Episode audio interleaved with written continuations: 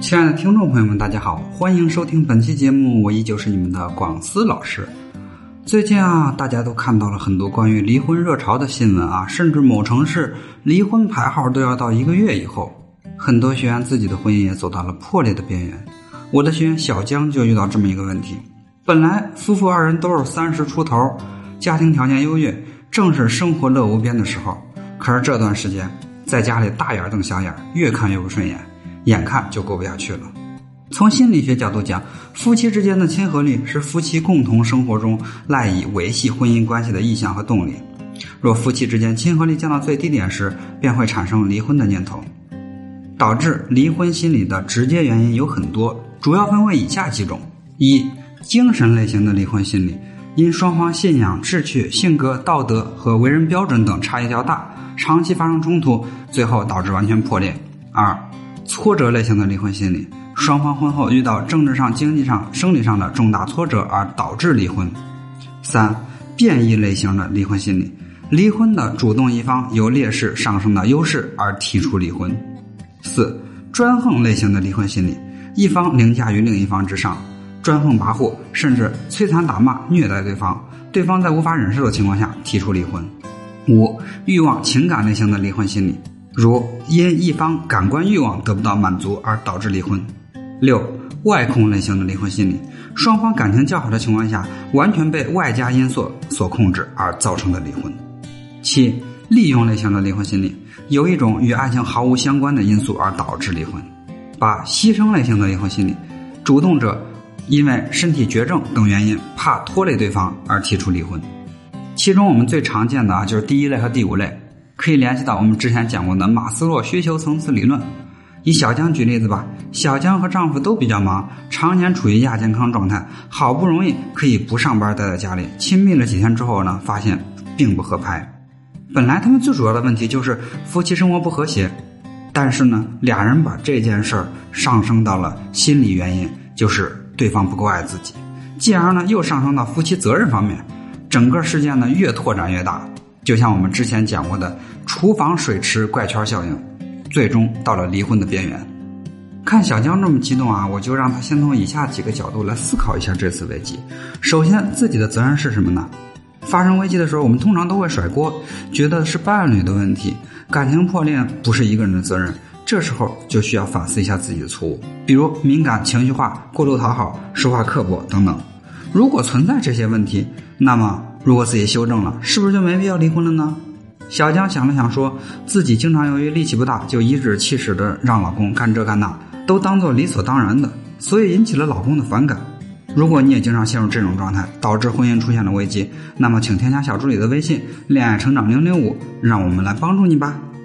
第二呢，他为什么会犯某些错？一段感情当中，伴侣肯定也有错啊，但是俩人处于敌对状态的时候，你很有可能会放大他的错误。小江刚开始就说。结婚这几年，我真是一点都没有感受到他的爱。老师让他仔细想了想，都有什么呢？比如说吧，老公总是抽完烟，没有把烟灰缸里的烟头彻底按灭，因为在他之前的经历当中，从来就没把这事儿当成一件错事儿，甚至没有当做一件事儿。所以啊，我们对于伴侣的问题，要尽可能的客观看待。再仔细想想看，老公也有很多优点，比如说记得他爱吃的口味，这说明他不是不爱妻子。只是他表达爱的习惯不同。我们常说理解万岁，当你客观看待问题、思考问题的解决方式，或许也就不至于离婚了。第三，你们的关系有没有问题？大部分感情破裂是关系不良导致的。例如小江夫妇的相处模式，一个人索取，另一个人被迫答应。那么这样的感情里，比较强势的小江会强调自己的期待，从而忽略伴侣。小江的老公也就积累了很多的委屈，从而内心越来越烦躁。在这种不平衡的相处模式下，感情早晚会破裂。当我们思考清楚这三个问题，很多婚姻当中的冲突都可以解决。那么，如何尽量避免离婚呢？首先，心理学上有一种厌恶损失效应。任何一件事，如果要同时面对收益和损失，那么人们更加讨厌损失。同样损失的负效应是同样收益的正效应的二点五倍。就比如说吧，你出门掉了一百块钱。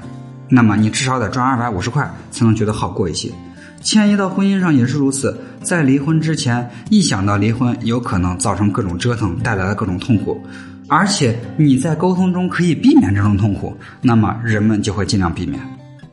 第二个方法啊，我们可以利用鸟笼效应制造和好的场景。一九零七年，哈佛大学的心理学家威廉·詹姆斯和物理学家卡尔森打赌，说我能很快让你养只鸟。卡尔森不信啊，詹姆斯就随后送给卡尔森一个鸟笼，让他挂在家里，不要移走。从那天开始啊，到卡尔森家里的访客都会看到空鸟笼之后问他鸟在哪儿呢？一次次的解释只能换来客人更加困惑的眼光。久而久之，卡尔森不厌其烦，觉得没有鸟的状态更难以忍受，只好买了只鸟。一旦开始养鸟了之后，就更舍不得送人了。婚姻情感也是如此。如果开始的时候要假装好好过，那么很多人经常会陷入别人的评判当中。开始可能只是应付，但慢慢觉得呢，不离婚才是更好的选择。我的学员小江就用这一招挽回了老公。她和老公约定一个月之后离婚，但是离婚之前呢，每天保持恋爱的仪式感，还和许多亲友见面，美其名曰最后告别的晚餐。但是双方的亲友都在夸他们恩爱，肯定能好好走下去。一个月之后呢，小江的老公已经习惯了养鸟的状态，这个时候就更舍不得分手了。第三，要自信的态度引导行动。男女情感之中，如果两个人开始就努力向一个方向前进，那么可以排除千难万难；而最开始就认定这段感情不能长久呢，那情路肯定坎坷无比。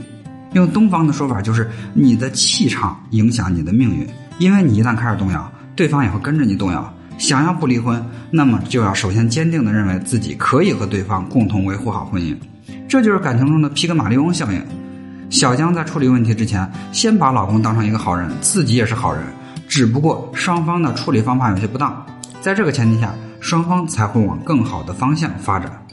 爱情需要长久经营，绝不是一朝一夕的。两个人在一起，肯定会有各种磕磕碰碰。但并不是一定要用离婚来解决。虽然我们也调侃过刘强东，也因为他出轨心疼过章泽天，但实际上两人对这件事儿的处理可谓是教科书一样的妥当，共同应对了难关。如果你也处于离婚边缘，欢迎添加我们小助理的微信“恋爱成长零零五”，记得“恋爱成长”是全拼加上数字零零五，让老师一对一帮你分析问题吧。好了，今天的节目就到这儿了。感谢大家对广思老师节目的支持，也欢迎把我们的节目分享给更多的同学和朋友。好了，本期的节目就是这样，我们下期再见。